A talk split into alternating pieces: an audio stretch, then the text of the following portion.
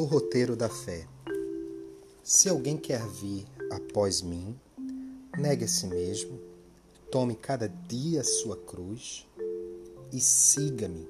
Jesus. Lucas, capítulo 9, versículo 23. O aviso do Senhor é sofismável. Siga-me, diz o Mestre. Entretanto, Há muita gente a lamentar-se de fracassos e de desilusões em matéria de fé nas escolas do cristianismo, por não lhe acatarem o conselho.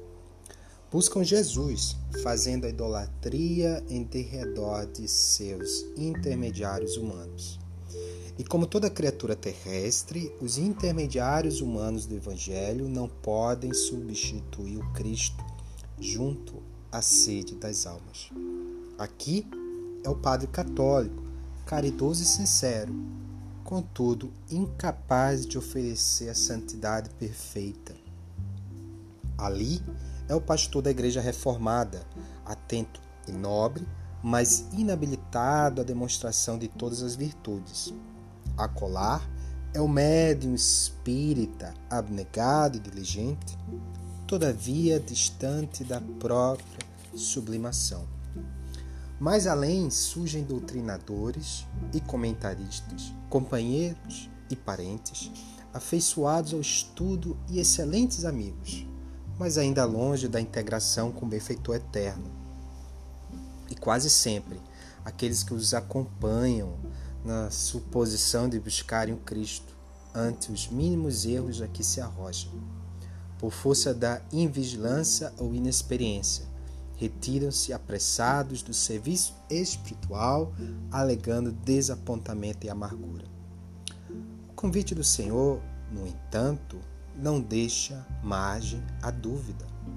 Não desconhecia Jesus que todos nós, os espíritos encarnados ou desencarnados, que suspiramos pela comunhão com Ele, somos portadores de cicatrizes e aflições dívidas e defeitos, muitas vezes escabrosos. Daí o recomendar-nos: se alguém quer vir após mim, negue a si mesmo, tome cada dia sua cruz e siga-me. Se te dispõe, desse modo, a encontrar o Senhor para a edificação da tua felicidade, renuncia com desassombro às bagatelas da estrada, Suporta corajosamente as consequências dos teus atos de ontem e de hoje e procura Jesus por divino modelo. Não ouvides que há muita diferença entre seguir ao Cristo e seguir aos cristãos.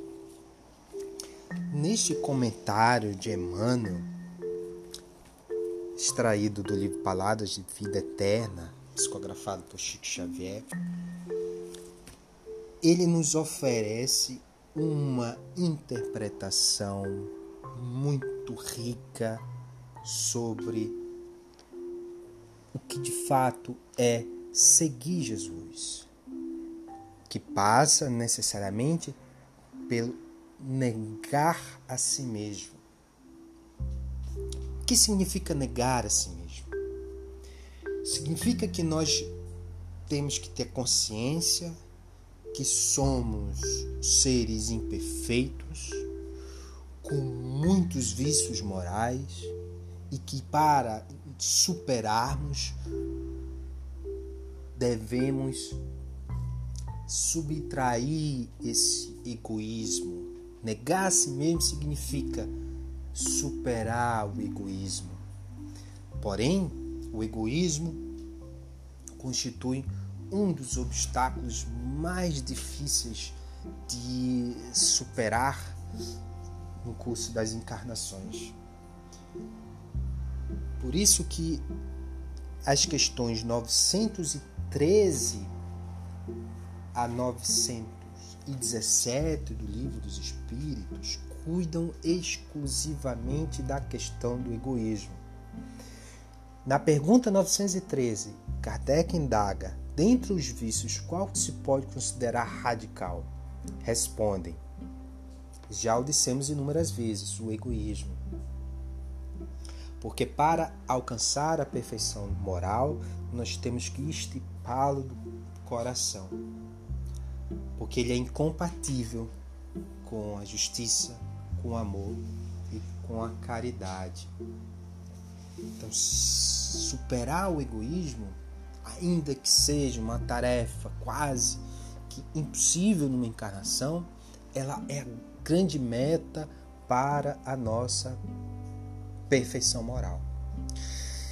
Então, superar o apego às coisas materiais, superar o apego às nossas convicções íntimas, para fazer valer apenas e tão somente a vontade do amor que Cristo nos ensinou. Lá na, na questão 917, Allan Kardec pergunta: qual o meio de destruir-se o egoísmo? E aí eles respondem já a certa altura aos espíritos: o egoísmo se enfraquecerá com a predominância da vida moral sobre a vida material. E, sobretudo, com a compreensão que o Espiritismo vos dá sobre o vosso estado futuro real e não desfigurado por ficções alegóricas. É preciso termos a consciência que somos espíritos eternos. E para se ter uma ideia dessa dimensão, recordo do seriado Cosmos, quando faz-se uma, uma menção do tempo comparado ao tempo que já dura a expansão do universo, era como se toda a idade da Terra, nossa aqui, se passasse apenas um segundo perto do que já transcorreu de expansão do universo. Então somos espíritos eternos nesse processo de, de burilamento de nossa alma e uma das chaves para o nosso né, roteiro de fé é negar a si mesmo e tomar a nossa cruz e seguir Jesus. Seguir Jesus significa praticar o bem, praticar caridade. É incompatível a vida de Jesus com a riqueza. Preciso repartir. A proposta do Cristo é uma proposta de humildade, de uma vida simples, de partir o pão.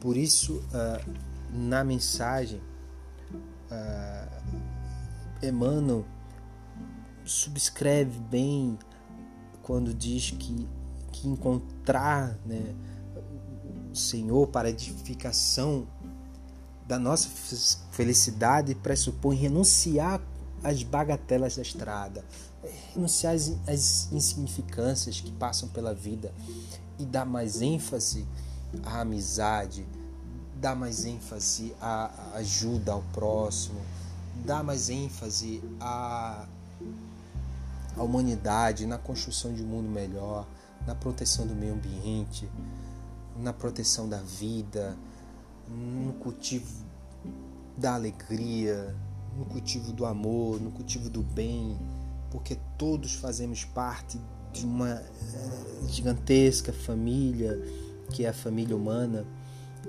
E, exatamente é a partir dessa perspectiva que nós vamos conseguir uh, construir em nós um ambiente né, de paz, de harmonia, né, para que nós possamos dar valor, sim, a, aos bens eternos que nós vamos carregar quando do nosso desencarne, na medida em que nossa passagem aqui é muito efêmera e nós não podemos nos apegar a questões materiais, a bens materiais, que todos aqui ficarão, a terra não, nós não carregarão para dar outra sempre lembrando daquela advertência do Cristo, né?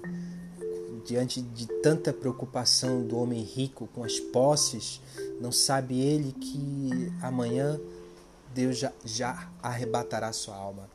Então, que possamos começar hoje a construir essa atmosfera subjetiva nossa, cercada de amor, de comunhão com o outro, de cultivo do bem, de cultivo da, da paz que precisamos.